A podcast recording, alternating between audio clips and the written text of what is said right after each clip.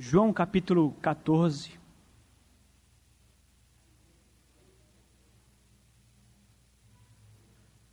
João 14. Leitura dos versículos 1 ao versículo 3. João 14, de 1 a 3.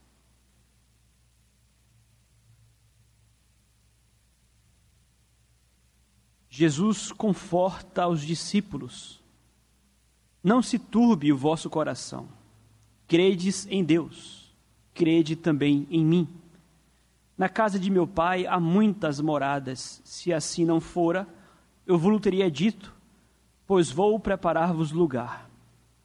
E quando eu for e vos preparar lugar, voltarei e vos receberei para mim mesmo, para que onde eu estou estejais vós também. Toda a humanidade neste mundo possui motivos para muitos motivos para tristeza. Doenças, desemprego, a escassez.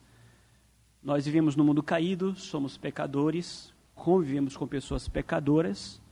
Então, naturalmente, em termos gerais, a humanidade possui muitos motivos para tristezas, abatimentos, ansiedades, inquietações.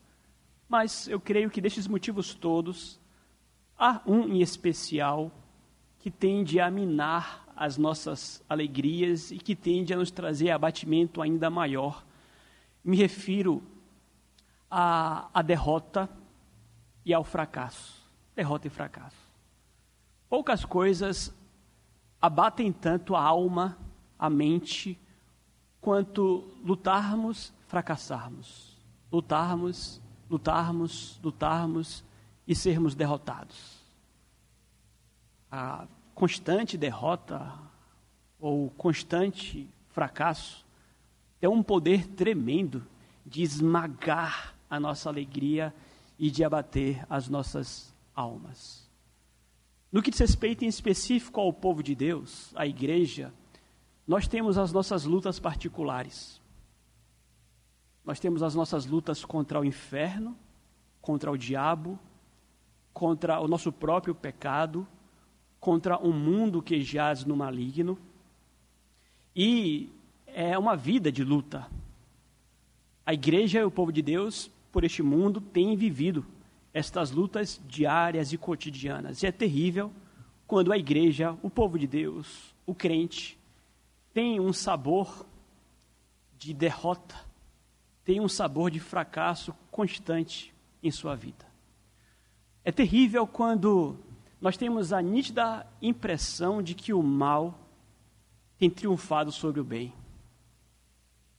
É muito ruim quando, enquanto crente, por exemplo, você se vê desgostoso de você mesmo, com a nítida sensação de que o seu pecado, eventualmente, tem triunfado contra você, ou o mundo contra a igreja, o mal contra o bem. Vejam, nós, enquanto povo de Deus, estamos sujeitos a isto. Estamos sujeitos a lidarmos com derrotas e fracassos e com as consequências dessas derrotas e fracassos, que é o sentimento de derrota, de abatimento, de inquietação. Isso tem tudo a ver com essa passagem. Os discípulos estão prestes a experimentarem, a sofrerem a pior derrota de suas vidas. Algo que nós sequer podemos imaginar. Esta aqui é a véspera da morte do Senhor Jesus. Aqueles homens largaram tudo para seguir a Jesus. Confiaram suas vidas a Jesus, entenderam que ele era o Messias, o redentor, o rei de Israel. E nós temos conversado sobre o capítulo 13, capítulo 14. As palavras de Jesus aqui, para eles, são palavras difíceis de serem digeridas. Cristo está dizendo: Eu vou embora. E para onde eu vou, vocês não podem me seguir. Cristo denunciou um traidor ali entre eles. Cristo anunciou que Pedro iria negá-lo. As palavras finais são completamente desanimadoras, mas as palavras em si já estavam causando uma inquietação muito grande neles, ainda não eram tudo. Porque o dia iria chegar, Cristo seria pendurado na cruz. Vejam, como eu tenho dito, se para mim e para você a imagem do nosso Senhor pendurado na cruz já causa uma ojeriza, já ficamos aqui tristes em pensar que Cristo ficou pendurado na cruz, imagine para aqueles homens que não sabiam das coisas como nós sabemos. Quando viram Jesus pendurado naquela cruz, aquilo foi muito difícil para eles. Então, estou falando de derrota, de fracasso, aquele sentimento de que o mal triunfou sobre o bem. Sentimento de quem quer realmente cair em profunda depressão, que quer que seja. Vejam, tem tudo a ver com essa passagem. Eu tenho visto que muitos crentes não têm sabido lidar com as derrotas e com os fracassos e têm recorrido a subterfúgios tantos que não aquele único subterfúgio que realmente pode trazer paz aos corações. Os irmãos vão lembrar que algumas semanas atrás nós trabalhamos em específico só no versículo 1 quando Cristo dirá: Não se turbe o vosso coração, credes em Deus e crede também em mim. Crentes correndo para a farmácia, crentes correndo para o ansiolítico, para o antidepressivo, e não entendem que somente a fé em Deus pode não turbar o nosso coração. Então, falamos sobre isso, falamos sobre como podemos manter o controle do nosso coração, mesmo quando a inquietação parece inevitável, falamos que a fé, Jesus fala sobre isso, crede em Deus, crede também em mim. A fé é o remédio para um coração inquieto, muito mais em tempos em que declarações como esta são tidas como simplistas, de homens ignorantes, um pastor, um pobre pastor que não sabe o que fala no púlpito. Não, Palavra do Senhor Jesus: crede em Deus, crede também em mim, e o seu coração não irá se turbar.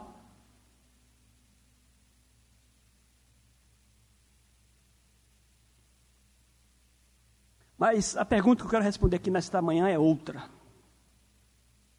Por que nós podemos manter a nossa paz mesmo quando o mal parece triunfar contra o povo de Deus? Seria realmente possível? Seria realmente possível, pastor, um crente, a igreja, o povo de Deus, continuar mantendo paz, até mesmo alegria? Sabe, na perspectiva de terríveis derrotas, derrotas, derrotas, Cristo crucificado, a igreja parece que sendo vencida, parece que as portas do inferno estão triunfando contra a igreja do Senhor. Seria possível? E a resposta é sim, é possível. Eu quero mostrar duas razões pelas quais nós podemos manter sim a paz, mesmo quando para o povo de Deus dá tudo errado. Mesmo quando é o mal parecendo triunfar sobre o bem o tempo inteiro. Palavra do Senhor Jesus. A primeira razão pela qual nós podemos manter a nossa paz é porque Cristo, meus queridos, não percam isso de vista, Cristo está preparando lugar na casa do Pai para os seus discípulos. Sua casa não é essa aqui. Esquecemos, né? Ah, como nós esquecemos disso com facilidade. Cristo está preparando morada, lugar na casa do Pai para os seus discípulos. Versículo 2: Não se turbe o vosso coração, ele dirá: Na casa de meu Pai há muitas moradas. Se assim não fora, eu vos teria dito, pois vou preparar-vos lugar. Cristo quase que está se explicando aqui. Ele acabou de dizer: Olha, eu vou, eu vou embora, vocês não podem me seguir. Para onde eu vou, vocês não podem me seguir. Mas ele se explica. Ele diz: Eu vou, vou para a glória, mas veja, a glória não vai ser só para mim, porque poderia ser. O justo, o razoável, é de que a glória fosse somente para o Senhor Jesus toda a glória, todo lugar de paz, de alegria, de descanso para o Rei da Glória.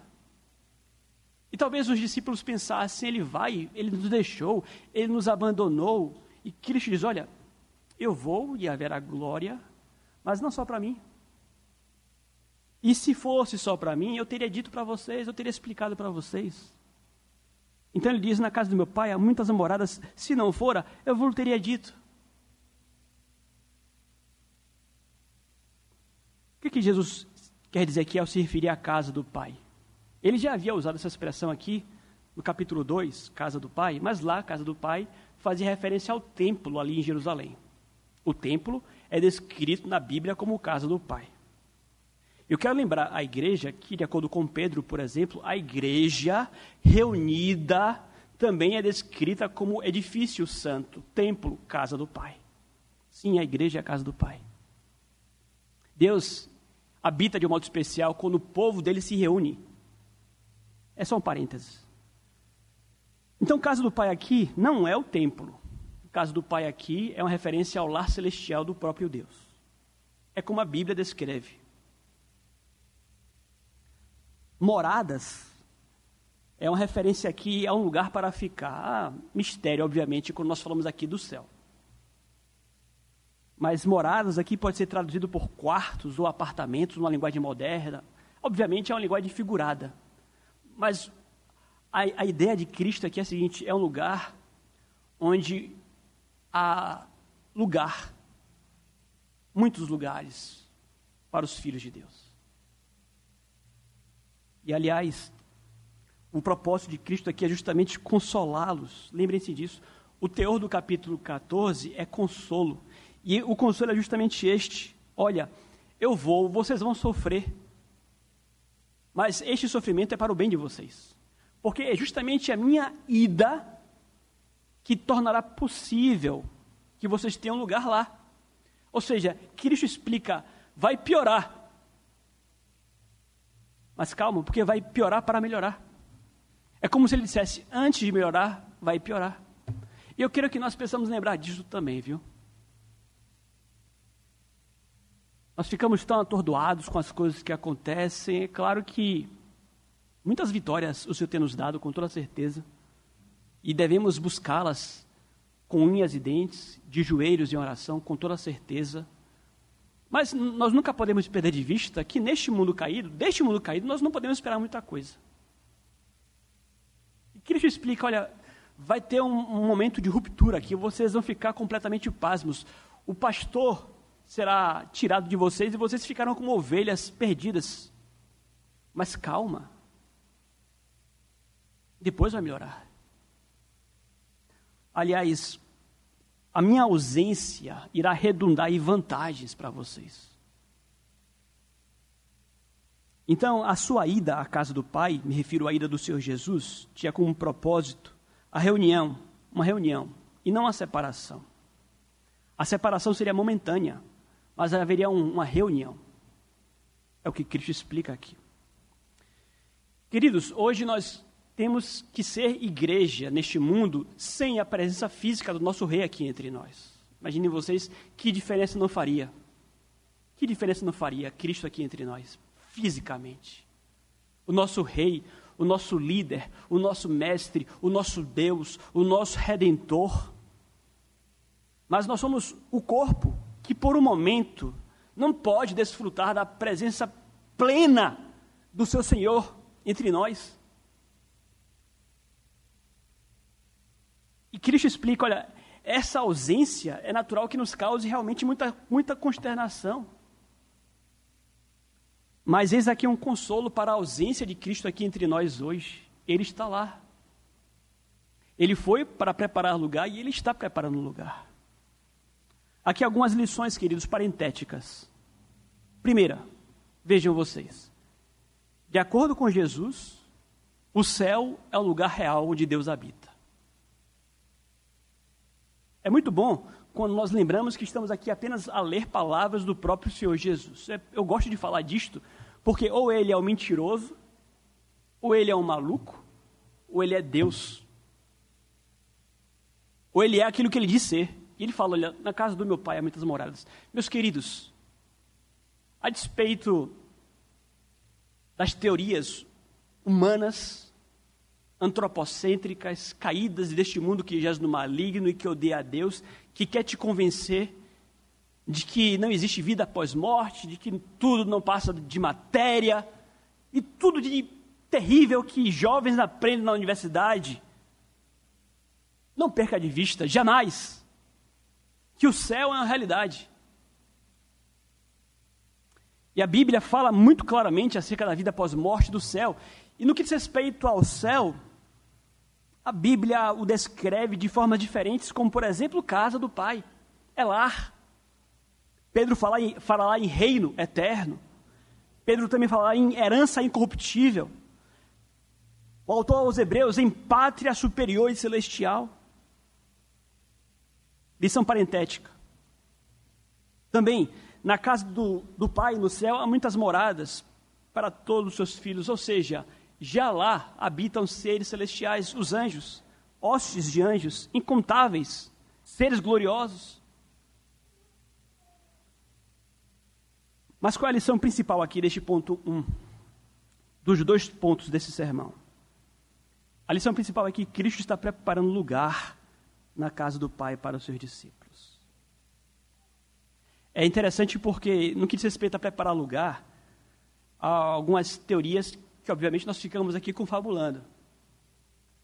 Vocês vão lembrar que, quando Cristo foi crucificado, é, um dos ladrões que estavam ao seu lado converteu-se por obra do Espírito Santo. E ali ele recebeu uma declaração maravilhosa do Senhor Jesus quando disse: Olha, ainda hoje estarás comigo no paraíso.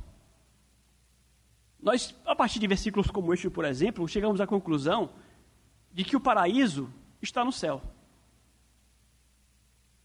Vocês vão lembrar que Deus criou o mundo em seis dias, plantou um jardim, um paraíso, no sexto. Criou o homem no sexto dia e colocou o homem neste jardim. Nós vamos então imaginar que este paraíso foi transportado da terra para o céu. O paraíso está lá. O reverendo Heber Carlos de Campos dirá, por exemplo, que este paraíso está sendo transformado numa grande cidade, a Nova Jerusalém. Pensem em vocês, um paraíso transformado em uma cidade. Não uma cidade como essa aqui, não, viu? A Nova Jerusalém. Quem seria o arquiteto? Quando você lê aos Hebreus, é interessante porque o versículo 10 diz assim: Porque 11, 10, porque aguardava a cidade que tem fundamentos, da qual Deus é o arquiteto e edificador. É, é interessante imaginar que Cristo efetivamente está preparando um céu para o seu povo. Mistérios, claro, coisas que fogem aqui ao nosso alcance, mas é a certeza de que há, há uma intenção maravilhosa da parte de Deus de que o seu povo padeça o que tem que padecer aqui neste mundo, que sofra mesmo. Mas este sofrimento é apenas um prelúdio daquilo que foi preparado por Deus para o seu povo desde a fundação do mundo, uma existência em eternidade com o próprio Deus. No lugar perfeito, onde você será perfeito.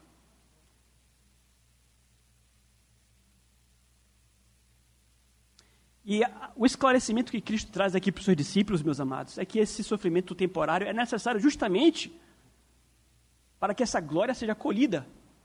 Não haveria lugar no céu para os discípulos de Cristo se não fosse a sua morte. Então Cristo lhes esclarece: olha, eu vou, mas é para preparar lugar, e esse lugar foi pavimentado pelo seu sangue. É, é muito importante que vocês não esqueçam disso, a despeito de tanto antropocentrismo que há à nossa volta. Você é ser humano, mas o ser humano ele acha-se que ele acha-se o último biscoito do pacote. É importante que vocês lembrem que vocês humanos não mereciam jamais serem tratados, muito menos chamados de filhos de Deus. Habitar na casa do Pai é para os filhos habitar na casa do pai é para os filhos. E quem é você? Quem seria você para habitar na casa do pai? Na casa de Deus? É para Cristo. E Cristo diz: Eu estou pavimentando o caminho para que vocês tenham lugar lá também, porque eu lhes farei filhos também. E aí nós lembramos de João 1, 12. Mas a todos quantos o receberam, deu-lhes o poder de serem feitos filhos de Deus. O homem ele acha-se filho, né? Ah, mas eu também sou filho de Deus. Você sabe que é mentira. Criaturas, rebeldes inclusive, não têm lugar na casa do Pai. Só há um meio de criaturas infames, medíocres, rebeldes, serem tidas por filhos de Deus. Cristo. Cristo morto na cruz pelos pecados delas. A salvação é pela graça, mediante a fé no Senhor Jesus Cristo. E Cristo está indo em direção à cruz. E ele diz: Eu vou fazer dos filhos, vocês vão comigo para a casa do meu pai. Ele será o nosso pai. Então vejam que a morte de Cristo não foi a sua destruição mas uma passagem adiante dos seus discípulos para a casa do Pai. O céu é o destino eterno dos discípulos de Cristo. Onde nós estaremos lá como filhos na casa do Pai. Nós lemos aqui na liturgia, né? Vinde benditos de meu Pai, possuí por herança o reino que vos está preparado desde a fundação do mundo.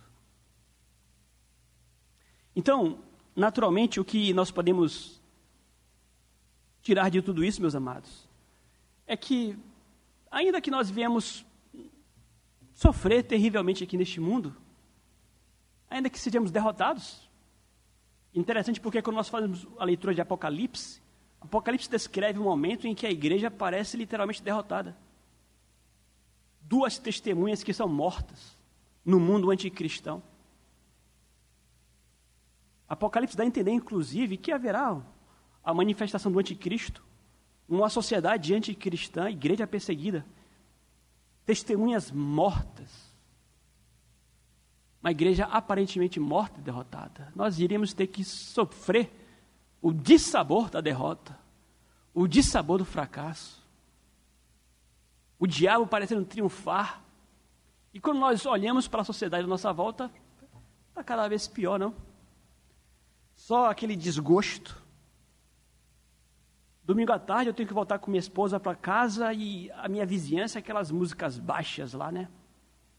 Coisas que nós não pensávamos que iria acontecer há décadas passadas. Mulheres que se sujeitam, inclusive, a dançar essas músicas terríveis. Uma pornificação à nossa volta é um exemplo de como nós nos sentimos eventualmente derrotados pelo mundo, derrotados pelo mal. Parece que o mal tem triunfado. Tudo que não presta prospera. Obviamente, estou aqui me referir ao, ao mal social, ao mundo à nossa volta, mas temos tantas coisas outras. E vejam, nós erramos quando esquecemos que esta aqui não é a nossa casa. Na semana passada, a pregação aqui foi sobre política. Vocês vão lembrar disto. Eu lembrei que a igreja de que nós precisamos fazer o nosso papel de brasileiros, pagamos impostos, devemos participar do pleito, do debate eleitoral, devemos escolher responsavelmente quem irá governar o nosso país. E o fazemos com toda responsabilidade. Mas vejam, em meio aos debates eleitorais, nesse período agora, faltando duas semanas para as eleições, os próprios crentes também podem se tomar por uma inquietude muito grande. Nós podemos ficar ansiosos, muitos já estão ansiosos perdendo o sono, inclusive, se candidato tal ganhar. Vejam, nós vamos orar a favor do governo, nós vamos estudar os candidatos, nós iremos votar de forma responsável. Agora, não, não tem lugar, não deve haver lugar para o crente perder a sua paz. Deixar-se tomar por inquietude, por inquietação. Nós precisamos entender que essa aqui não é a nossa casa. E ainda que o mal venha triunfar e prosperar, Cristo está preparando lugar na casa do Pai para os seus discípulos. Que Deus nos ajude, portanto, a que a nossa fé venha sustentar a nossa paz. Do contrário, nós vamos colapsar. Há uma segunda razão pela qual, a segunda e última razão pela qual, nós temos motivos para podermos manter a paz, mesmo quando o mal parece triunfar contra o bem. A segunda razão é porque diz o próprio Senhor Jesus que ele voltará para estabelecer comunhão eterna com seus discípulos. Versículo 3, acompanhe comigo. E quando eu for e vos preparar lugar, voltarei e vos receber, receberei para mim mesmo, para que onde eu estou estejais vós também. Mais uma vez, palavras do Senhor Jesus, ele diz: Eu vou voltar. A que volta Jesus se refere aqui? Ele não se refere aqui à vinda na pessoa do Espírito Santo em Pentecostes, não. Ele faz referência aqui ao último dia, quando as cortinas da eternidade serão abertas. Todo olho verá, todo joelho há de se dobrar, todos irão contemplar Deus, o tribunal será estabelecido.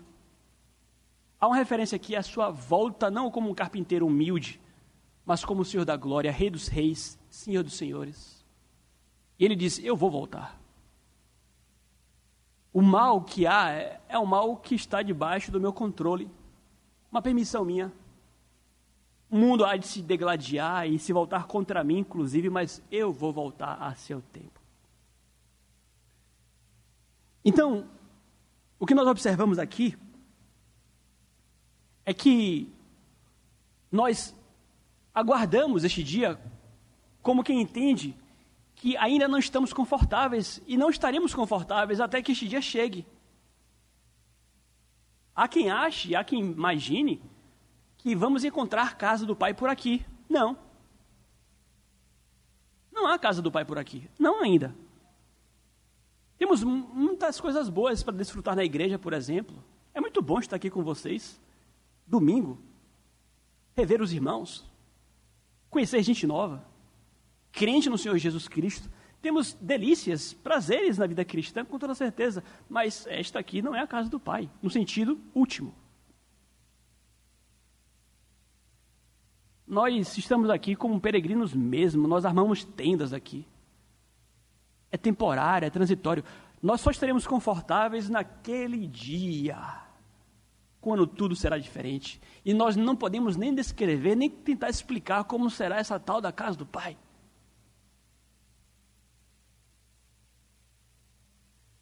Paulo, quando escreve aos Efésios, ele reconhece que nós já estamos no céu. Efésios 1,3 diz: Bendito o Deus e Pai de nosso Senhor Jesus Cristo, que nos tem abençoado com toda a sorte de bênçãos espirituais nas regiões celestiais. Estamos com Cristo no céu. É uma linguagem para falar acerca da união com Cristo, a união mística. Mas veja, estamos em termos de esperança ainda. Estamos esperando o dia em que tudo irá se consumar. Então, o crente, muito mais em meio a esse evangelicalismo tão materialista, o, o crente tem que entender que a, a nossa vida não é para agora. Os cânticos, as músicas de hoje em dia, nas próprias igrejas, falam do aqui e do agora, e prosperar, e ganhar, e vencer, e triunfar, e está tudo errado. Nós precisamos resgatar a boa e velha pregação da palavra de Deus, que nos fala de céu, Cadê os cânticos das rádios gospel que não falam de céu? Que não falam de glória eterna? Sabe, é por isso que nós entendemos que é tão importante uma igreja presbiteriana aqui no nosso bairro. Não é que nós sejamos os, os arautos únicos da verdade, longe disto. Nós precisamos de uma igreja que lembre a estas seitas aqui que o cristianismo não é para cá, mas que a casa do Pai está lá. E portanto nós vivemos pela fé. Mas o que nos serve de consolo, queridos, é que há uma promessa do Senhor Jesus aqui. E Cristo promete: eu vou voltar. Ele promete claramente: eu vou voltar para buscá-los. Eu vou voltar. Eu voltarei, venham, vigiai, para que não seja pego de surpresa. Mas sabe o que mais nos chama a atenção aqui neste ponto? Nós temos motivos para manter a paz no coração, justamente porque nós aguardamos ainda o dia em que haverá uma consumação plena da nossa comunhão com o Senhor Jesus. Olha o que eu quero dizer com isto. Quando você vai ao versículo 2, há algo estranho aqui. Vejam, versículo 2, versículo 3, perdão, diz assim: e quando eu for e vos preparar lugar, voltarei e vos receberei para mim. Essa aqui não parece ser a leitura mais natural. Talvez a leitura mais natural pudesse ser a seguinte: E quando eu for e vos preparar o lugar, voltarei e vos levarei comigo. Mas o texto não fala que ele vai voltar e nos levar. O texto fala que eu vou voltar e vou recebê-los. A ideia aqui, meus amados, é que em Cristo nós não apenas seremos trazidos ou tirados daqui levados para o céu. Na casa do Pai, nós seremos recebidos por Jesus. Isso aqui traz a ideia de plena, perfeita comunhão com o Senhor Jesus. Sabe, é, há, há muita coisa que se diz acerca do céu. Nós não temos detalhes, né? Acerca do céu. Mas vejam vocês que, quando as pessoas pensam no céu, elas pensam em paraíso e pensam em suas imaginações em coisas tantas. Mas o que, que há de tão maravilhoso no céu assim, de acordo com a palavra de Deus e de acordo com João aqui? O ápice da glória no céu, meus queridos, é o fato de que, quanto igreja, povo do Senhor, enfim, finalmente, nós estaremos com Cristo em comunhão com o nosso Senhor, plena, perfeita, imutável e para sempre. E nisso nós iremos encontrar nossa plena alegria e plena felicidade, porque nós fomos criados para o Senhor Jesus. Nós falamos de casamento, por exemplo, falamos que o casamento é a imagem da relação entre Cristo e a igreja. Marido tem que amar a esposa como Cristo ama a igreja. A esposa tem que respeitar o marido. Como a igreja respeita o Senhor Jesus. O casamento é uma figura da relação entre Cristo e a igreja. Mas veja, uma das razões pelas quais Deus criou o casamento é porque, muito antes de pensar em sexualidade em homem e mulher, já estava estabelecido no plano de Deus o dia em que a criatura teria relação plena com o seu Criador.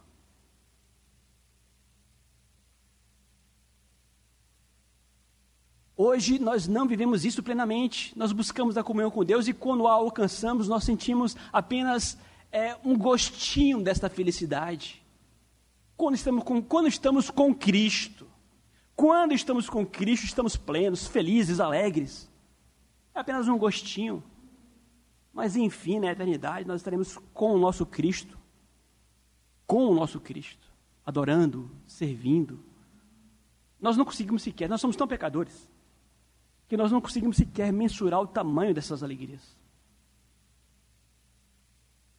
João descreve o céu aqui não como um lugar paradisíaco, ele não está preocupado com isso, porque o que importa mesmo é estar com Jesus. Paulo faz algo parecido quando ele fala: olha, de um lado estou constrangido a morrer, tenho desejo de partir, e estar com Cristo, o que é incomparavelmente melhor. E quando nós lemos Apocalipse, novos céus e nova terra são descritos como um lugar onde Deus irá habitar com eles. Queridos, a casa do Pai, os céus, a terra, o estrado dos seus pés, onde nós estamos, a habitação de Deus, a habitação dos homens. Mas o plano do Senhor é um dia fundir novos céus e nova terra. E dos céus há de descer a nova Jerusalém. O paraíso reconstruído. A habitação de Deus com a habitação dos homens. Nós, povo do Senhor, remidos pelo sangue de Cristo, em comunhão plena com o próprio Deus, nós não, não conseguimos sequer mensurar tudo isso. Então nós temos motivos para manter a paz, não apenas porque nós reconhecemos que Cristo está preparando um lugar para o seu povo mas também porque nós reconhecemos que estamos incompletos, imperfeitos, vivendo nesta vida aqui quase que nos arrastando, vivendo, correndo atrás do vento, na vaidade, de forma infrutífera. Não estamos plenos porque não estamos com o nosso Senhor Jesus. Mas virá o dia em que seremos plenos com o nosso Senhor Jesus. Nisso tudo aqui nós apenas podemos contemplar o amor de Cristo pelos seus discípulos. Como é maravilhoso. Ele não apenas quer levá-los para o céu, ele quer recebê-los em seus braços. Eu virei e vou recebê-los. Meus queridos, isso deve tomar o nosso coração, sabe? Nós permitimos com que o nosso coração se encha com tanta coisa que não presta. A verdade é essa. Mas nós devíamos alimentar as nossas imaginações com esse tipo de coisa aqui.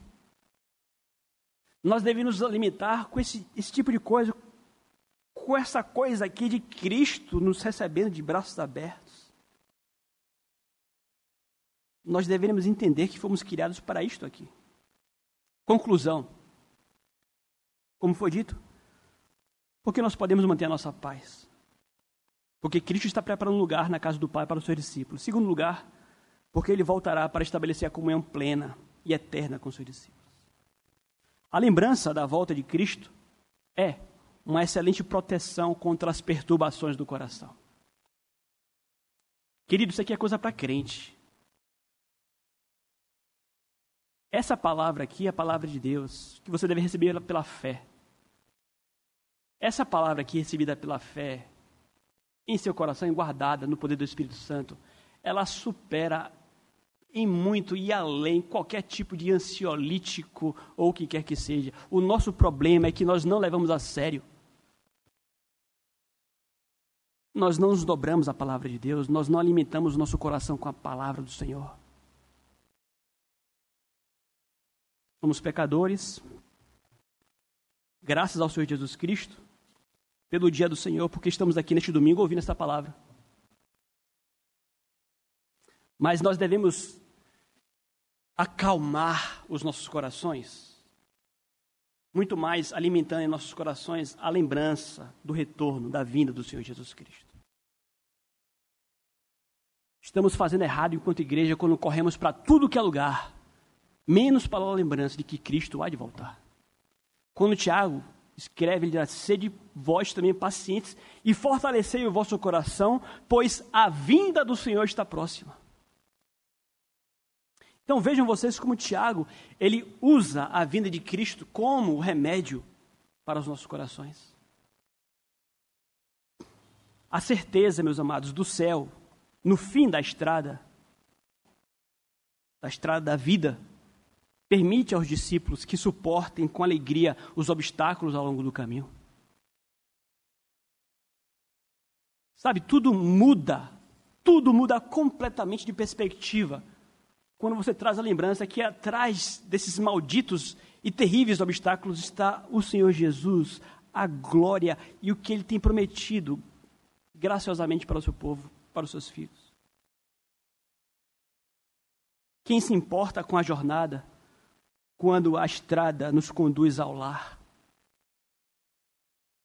Isso nos permite, de fato, suportar os obstáculos na batalha deste longo caminho.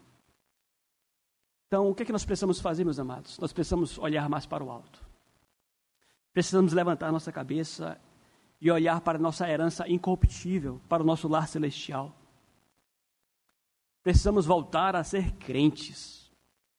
A igreja do Senhor precisa voltar a crer e a entender que o remédio está na fé. Como foi dito ao longo da liturgia, porque a nossa leve e momentânea tribulação produz para nós eterno peso de glória, acima de toda comparação. Que Deus nos socorra em nossa falta de fé. Que Deus nos ajude, nós que somos homens e mulheres tímidos, homens e mulheres de pequena fé. Deus nos abençoe.